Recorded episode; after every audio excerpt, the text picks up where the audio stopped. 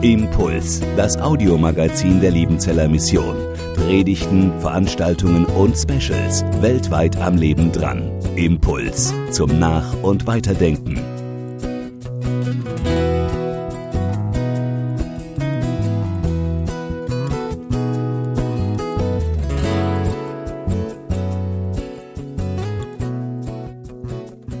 Meinerseits euch einen, einen wunderschönen guten Morgen.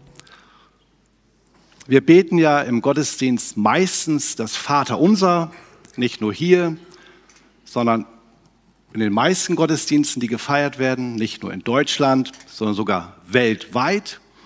Und ich dachte mir, da ist es auch mal gut, drüber nachzudenken, was beten wir denn da? Wenn wir das Vaterunser beten, was steht denn da so drin?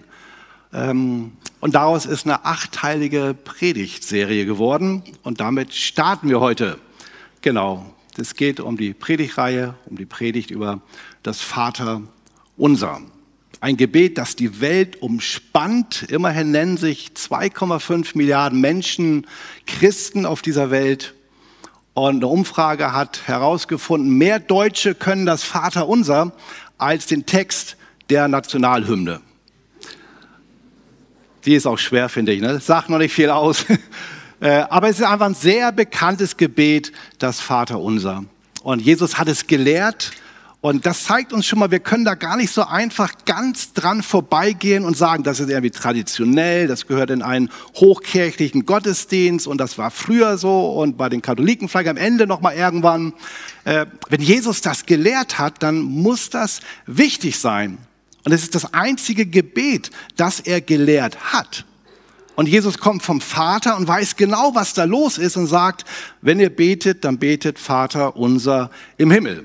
Also man sollte sich schon ein bisschen Zeit nehmen, äh, mal drüber nachzudenken, zu lernen, was bete ich da eigentlich? Und vielleicht entdeckt der ein oder andere, also ich möchte das jetzt eigentlich gar nicht mehr immer nur im Gottesdienst beten, und aufpassen, dass meine Gedanken dabei sind, die sind ja schnell woanders, sondern ich will vielleicht auch mal zu Hause mir dieses Gebet vornehmen und anhand des Vaterunsers lernen, äh, wie Gott sich das mit dem Beten vorstellt, worum es gehen kann, wenn ich bete. Das Vaterunser ist sicherlich nicht nur so gedacht, dass man es so wortwörtlich betet, das auch, sondern es ist auch eine Art Modell, eine Hilfestellung für unsere doch oft so ärmlichen Gebete, wo wir uns immer unsere drei, vier, fünf, sieben Sachen drehen und kommen gar nicht in die Horizonte hinein, wo Gott meint, dafür könnt ihr auch beten, das dürft ihr auch in Blick nehmen. Da könnt ihr hinschauen, es wird euer Glauben, euer Gebetsleben bereichern. Es wird den Vorhang aufreißen und ihr werdet vielleicht staunen, was ihr entdeckt. Also eine Art Modell oder Leitfaden, zum Beispiel, wenn man dann betet, unser tägliches Brot gib uns heute, kann man dabei stehen bleiben. Ich danke dir, dass ich zur Schule gehen kann oder meinen Arbeitsplatz habe, ein tolles Haus, Kleidung und auf einmal entzündet sich da was, wofür Gott geehrt und wofür er gebeten sein möchte. Na klar, man kann das Vaterunser auch missbrauchen. Jemand sagte mal, das Vaterunser ist der größte Märtyrer der Kirchengeschichte. Also einfach dahin gebetet oder irgendwie magisch, wie so ein Schutz. Ne, bete das Vaterunser und es passiert dir nichts. Bete es noch öfters und ja, als Kind ging mir das so. Aber Gott sieht, Gott sieht auch kindlichen Glauben. Das war oft so, dass ich abends unter der Bettdecke, so mit zehn Jahren, dann ganz oft das Vaterunser gebetet habe, immer entsprechend dem, wie ich dachte, was ich Blödes am Tag angestellt hatte. Wenn ich also meinen Bruder, der jetzt größer ist wie ich, verklopft habe, meine Schwestern geärgert habe und was weiß ich, dann habe ich abends ganz oft das Vaterunser gebetet und dann gedacht, nun ist alles gut. Als Kind kann man das machen. Aber wenn man älter wird, ich glaube, das haut nicht hin. Also magisch ist es sicherlich nicht zu verstehen. Steht es da überhaupt da vorne? Gut. Ähm, es gibt einen Anlass für das Vaterunser. Ich denke, es ist immer ganz gut zu wissen, warum äh, spricht Jesus vom Vater unser? Warum lehrt er es uns? Wir haben es einmal im Matthäus-Evangelium im Zusammenhang mit der Bergpredigt. Da ist auch so der Text, den wir beten. Es gibt aber auch eine bisschen leicht abgewandelte Form im Lukas-Evangelium. Und wenn ich da kurz anhalten kann, Kapitel 11, sehen wir einen interessanten Anlass. Der ist nämlich wie folgt. Jesus betet. Einer seiner Jünger sieht das und hört das geht dann zu Jesus und sagt, lehre uns beten, so wie auch Johannes seine Jünger beten lehrte. Und dann sprach Jesus, wenn ihr betet, betet Vater unser im Himmel und so weiter. Also mich hat das irgendwie fasziniert, dieser Anlass. Also Jesus hat nicht von sich aus beten gelehrt, sondern auf der anderen Seite muss auch jemand sein, der beten möchte. Jemand, der sich nach Gebet ausstreckt. Er hat seinen Jüngern nicht aufgezwungen, aufdiktiert. Er hat so lange warten können und das finde ich erstaunlich, denn so viel Zeit hatte Jesus ja auch nicht in den drei Jahren. Aber er hat so lange warten können, bis die Jünger bei ihm angeklopft haben und gesagt haben, lehre uns beten. Das heißt, er hat sie erstmal in ihrem eigenen Können äh, klein werden lassen oder wie man es nennen möchte. Vielleicht hat ihren eigenen Gebeten scheitern lassen, damit sie dann bereit waren, äh, von ihm zu lernen, wie man beten kann. Und da ist für mich dieses Stichwort Sehnsucht. Der Jünger hat gesehen, wie Jesus gebetet hat, dass er gebetet hat. Die Evangelien berichten immer wieder davon. Er ging mal auf den Berg, er ging mal in die Wüste, an einen einsamen Ort. Da wird nur exemplarisch berichtet, was bei ihm eine gesunde Gewohnheit war. Und er hat das gesehen und dann kommt diese Sehnsucht. Das möchte ich eigentlich auch gerne können ich bin Vater von fünf Kindern und natürlich wünschte, wünschte ich mir, wo sie noch kleiner waren, jetzt gehen sie ja ihre Wege, Mensch, meine Kinder sollen in der Bibel lesen, so wie ich das auch eigentlich mache. Ne? Sie sollen beten und sie sollen auch Jesus treu nachfolgen und sie sollen gerne in den Gottesdienst gehen oder in die Jungschau und in den Teenkreis und sollen einen gläubigen Mann heiraten. Äh, das ist alles so, was man gerne will. Aber das kann man predigen. Äh, es wird nichts draus. Das kann man befehlen. Es wird nichts draus. Sondern die Kinder müssen eine Sehnsucht danach kriegen. Eine Sehnsucht des Herzens. Sie müssen bei Mama und Papa sehen, wie das so mit dem Beten ist. Äh, wie das so ist, wenn man zum Gottesdienst geht. Man kann ja losgehen und sagen, oh Käse, Mann, heute Morgen schon wieder, aber nützt ja nichts, es macht euch halt fertig, fahren wir halt los. Und nach dem Gottesdienst dann am Essenstisch, naja, die Predigt hätte ein bisschen, ne, und die Musik, oh, wieder nicht mitsingen können und ach, pff, äh, und dann sagt man, aber ihr solltet treu in den Gottesdienst gehen. Sie haben Jesus beten gesehen und eine Sehnsucht gehabt und dann die Bitte, lehre uns beten, so wie Johannes seine Jünger beten lehrte. Kurze Zwischenfrage, kann man beten lernen? Kommt man da nicht wieder in ein heidnisches Plappern, so, wo die Gebetsmühlen gedreht werden, ob man das nun glaubt oder nicht? Kann man beten lernen? Gebet ist beides. Es ist ein Geschenk, eine Gabe durch den Heiligen Geist, Galater 4. Wir sind nicht mehr Knechte, sondern Kinder geworden und deswegen beten wir, Abba, lieber Vater im Himmel. Es ist wie so ein Geburtsschrei, der ist uns geschenkt. Aber Gebet ist auch etwas, wo man lernen kann, wie ich eingangs schon sagte. Vielleicht ist es so wie bei mir, als ich zur Welt kam, waren die beiden Beine dran bei mir. Eine Gabe, ein Geschenk äh, und trotzdem musste ich laufen lernen. Und der eine lernt es besser, der andere schlechter. Im Grunde genommen lernt man es ein Leben lang. Und so ist es auch mit dem Beten. Und schauen wir uns einfach mal hier den, jetzt können wir den Satz einblenden, ähm, den ersten Satz an. Es ist die Anrede über die Aufteilung, Gliederung des Vaters unsers sage ich dann nächstes Mal etwas mehr. Aber es ist klar, wenn man betet, dann gehört auch ein Adressat dazu, eine Anrede. Es ist nicht so Hauptsache gebetet, äh, so ein bisschen dann am Ende als Psychologie und Selbstheilungsprozess, sondern Gebet geht irgendwo hin, wo jemand hört, wo jemand auch handelt, wo jemand auch reagiert. Also ich glaube, wenn ihr einen Liebesbrief schreibt, ähm, dann würde ich nicht sagen, Hauptsache der Inhalt stimmt, ob das jetzt an die Calver Zeitung geht oder zu meinem Direktor, egal, äh, wenn der Inhalt mal toll ist, würde doch keiner sagen. Sondern er soll nun auch wirklich zur Geliebten oder zum Geliebten hinkommen. Und so ist auch mit dem Gebet. Und Jesus sagt, wenn ihr betet, die Anrede, Vater, Vater unser im Himmel. Das ist sehr wenig, oder? Einfach kurz und knapp, einfach nur Vater. Das ist außergewöhnlich. Vorher in der Bibel hören wir das nicht oft. Im Alten Testament kaum mal, nur ein bisschen. Jesus hat mal zu seinem Vater immer wieder Vater gesagt. Und jetzt sagt er zu seinen Leuten, wenn ihr betet, sagt Vater. Nicht heiliger, großer Gott, allmächtiger Gott, wobei man das alles darf. Auch nicht Jesus, auch nicht Heiliger Geist, sondern er sagt Vater. Vater unser im Himmel. Und das riecht nach Familie. Ne, wenn wir Vater sagen, dann bin ich wohl sein Kind. Dann gehören wir eng zusammen. Das ist etwas Intimes, das ist etwas sehr Persönliches. Das ist nicht irgendwie allgemein großer Gott und Gott, wir bitten dich, sondern Vater. Jesus sagt, wenn ihr betet, dann sagt Vater. Und das ist einfach so toll zu wissen, dass wir seine Kinder sind, dass wir zu diesem himmlischen Vater gehen können und dass wir ihm gehören. Vater und Kind, Kind wird man durch die Geburt, durch die Wiedergeburt. Und so dürfen wir ihn und können wir ihn Vater nennen. Da ist ein großer Sitzungssaal äh, mit vertäfelten Wänden. Links und rechts sitzen wichtige Männer und Frauen, eine lange Reihe. Am Ende der Chef, das sieht man auch.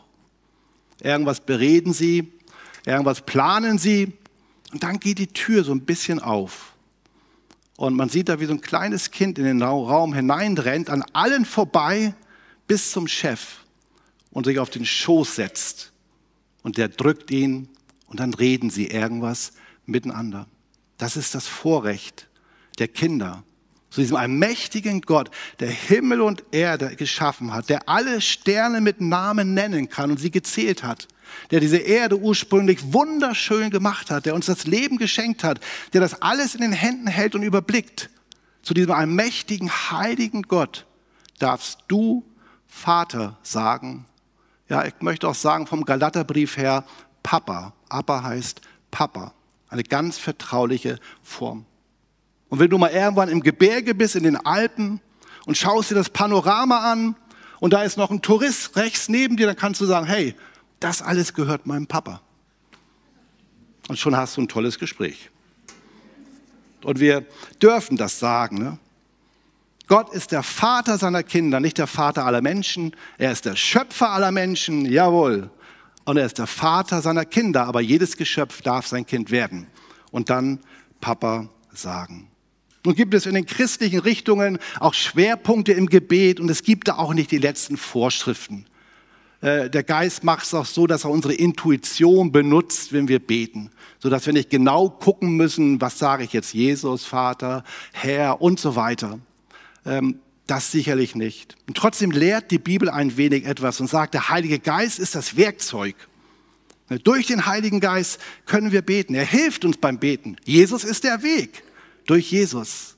Und der Vater ist das Ziel.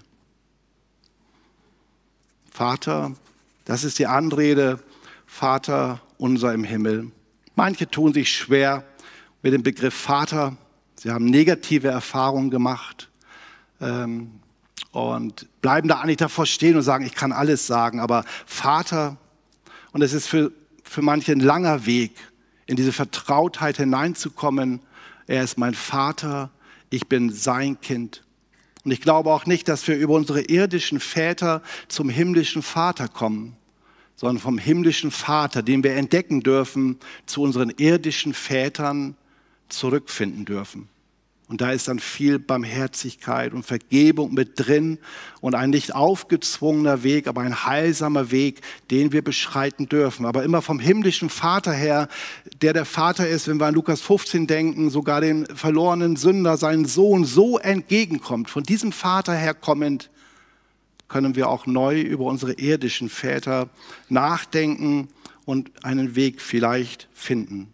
Jesus sagt Vater, er sagt nicht, und das muss man in der heutigen Zeit doch mal unterstreichen und gehört auch ein bisschen zu einer Predigt dazu, ein wenig Apologetik, nicht zu viel, nicht zu wenig. Er sagt nicht Mutter. Ne? Das, ich kenne manche Vater unser Gebete, die beginnen mit Mutter unsere im Himmel. Äh, das sagt Jesus nicht. Die Bibel lehrt zwar, dass Gott auch mütterlich ist. Er tröstet einen, wie eine Mutter tröstet. Äh, aber sie sagt niemals, dass Gott Mutter ist, sondern sagt Vater, nennt ihn Vater. Nun, der Heilige Geist, der Paraklet, der Tröster, ist etwas mehr die weibliche Seite Gottes. Das stimmt. Und das ist bei Gott voll da, weil Gott letztendlich nicht Geschlecht ist. Und trotzdem lehrt die Bibel nicht zu sagen, der Heilige Geist ist Mutter, weil wir kämen in irgendwelche antiken heidnischen Rollen hinein, wo es einen Gott Vater gibt, eine Gott Mutter und einen Gott Sohn und da läuft irgendwas ab. Äh, das lehrt der christliche Glaube nicht, sondern es ist dieser eine Gott durch Jesus Christus in der Kraft des Heiligen Geistes und wir dürfen Vater sagen. Dieser Vater ist im Himmel und vielleicht in aller Kürze gesagt, äh, das heißt eigentlich, ja, er ist unser Vater, aber doch ganz anders. Er ist nicht an unsere irdischen Schwachheiten, an unser Versagen, an unsere Unmöglichkeiten gebunden, sondern diesem Vater ist alles möglich. Himmel meint nicht irgendwo über den Wolken, sondern eine andere göttliche Dimension, wo die ganzen Fäden zusammenlaufen, wo Jesus zur Rechten des Vaters sitzt. Ganz anders, viel größer, viel mächtiger, vollkommen aber auch wiederum ganz nahe. Denn er ist mitten unter uns. Der Vater ist und bleibt uns nahe. Er ist aber anders. Er muss sich nie entschuldigen. Er tut nicht Unrecht, sondern er ist weise in seiner Fürsorge. Er ist weise in allem, was er tut. Unser oder Vater, unser im Himmel. Ich möchte noch auf ein letztes Wort kurz unser Augenmerk lenken beim Vater unser ist jedes Wort wichtig. Ähm, es sind 64 Worte, also wirklich ein kurzes Gebet. Wir eiern ja manchmal ganz lange Gebete. Äh, Jesus lehrt ein richtig kurzes Gebet, 64 Worte. Und da ist jedes Wort wirklich auch wichtig. Vater unser. Er sagt nun hier nicht, wenn ihr betet oder du betest, dein Vater, obwohl er mein Vater ist, aber beim Gebet Vater unser. Und damit stellt Jesus uns in die Gemeinschaft der Christen hinein. Er ist nicht nur mein Vater, er ist unser Vater. Wir sind eine Familie. Und wenn du jetzt mal links und rechts guckst, und alle machen, seht ihr die Hinterköpfe, äh, dann sitzt da dein, deine Schwester und dein Bruder. Und mit denen wirst du mal die ganze Ewigkeit verbringen. Wir haben alle einen, nämlich den gemeinsamen Vater, Vater im Himmel, durch Jesus Christus. Wir haben in der westlichen Welt manchmal so einen riesen Individualismus. Ne? Mein Glaube ganz tief, ganz persönlich, meine Entscheidung, mein Jesus, mein Vater. Und wir sehen manchmal nicht mehr so dieses, dass es auch gut ist, eingebettet zu sein. Dass es die Gemeinde Jesu Christi gibt. Wie wichtig ist die? Ne? Dass es die Familie Gottes gibt. Dass wir gemeinsam beten, Vater unser im Himmel, dass wir zusammengestellt sind. Auch schon alleine durch dieses Gebet. Und schon allein deswegen ist es wichtig, jeden Sonntag es vielleicht auch miteinander zu beten. Es erinnert uns daran. Wir gehen den Weg nicht alleine. Der himmlische Vater ist nicht zu kriegen ohne meinen Bruder oder ohne meine Schwester. Es ist nicht möglich. Ich möchte noch mal erinnern an dieses Lukas Kapitel 15, dieses Gleichnis vom verlorenen Sohn. Ähm, da gibt es auch den älteren Sohn. Der Jüngere ist zurückgekehrt. Im Haus wird ein Fest gefeiert. Große Freude, ein Familienfest. Ganz super. Und der ältere Sohn bleibt draußen. Er kann sich nicht freuen, er kann nicht mitfeiern. Und das Tolle ist, der Vater kommt raus, kommt ihm entgegen und spricht mit dem älteren Sohn. Hat ihn genauso lieb wie den Jüngeren, der zurückgekehrt ist. Und werbt darum, komm doch, dieser dein Sohn war tot und ist lebendig, ist lebendig geworden. Er ist umgekehrt. Komm doch. Aber der ältere Sohn will nicht einlenken und am Ende geht der Vater alleine zurück ins Vaterhaus. Denn ohne den jüngeren Bruder, ohne meinen Bruder oder ohne meine Glaubensschwester ist der himmlische Vater nicht zu kriegen. Ohne meine Glaubensgeschwister, ohne meinen Glaubensbruder ist er nicht zu kriegen. Der Vater hat eine brennende Liebe für den Einzelnen und möchte den Älteren so gern da haben. Aber diese Liebe des Vaters hat eine Grenze. Da, wo man ihn haben möchte, ohne die anderen. Jede, alle Eltern können das verstehen, die mehrere Kinder haben. Das geht nicht. Und so ist es auch bei Gott. Aber nicht nur, dass er dann draußen bleibt, sondern der ältere Sohn, der den Bruder ablehnt, wird irgendwann auch den Vater ablehnen Und so endet das Gleichnis wie? Der ältere Sohn schlägt den Vater tot. Nun erzählt Jesus das nicht mehr, aber der steht für die Pharisäer und für die Schriftgelehrten und sie haben am Ende geschrien, kreuziget ihn, kreuziget ihn. Und dieser Vater ist in Christus zu uns gekommen. Der ältere Sohn, der den Bruder nicht wollte, hasst dann irgendwann auch den Vater, weil der dann so ist und schlägt ihn tot. So enden die Evangelien. Vater, unser im Himmel, das war heute mal die Anrede und wir wollen in den nächsten Predigten dann mehr darüber nachdenken, wie ist denn das aufgebaut, dieses Gebet, wozu sind wir eingeladen, was dürfen wir lernen und wie kann sich dadurch unser Gebetsleben bereichern. Amen. Impuls ist eine Produktion der Liebenzeller Mission. Haben Sie Fragen? Würden Sie gerne mehr wissen? Ausführliche Informationen und Kontaktadressen finden Sie im Internet unter www.liebenzell.org. Die Liebenzeller Mission produziert ebenfalls das Fernsehmagazin Weltweit am Leben dran. Informationen zur Sendung und zum Empfang gibt es unter www.weltweit-magazin.de.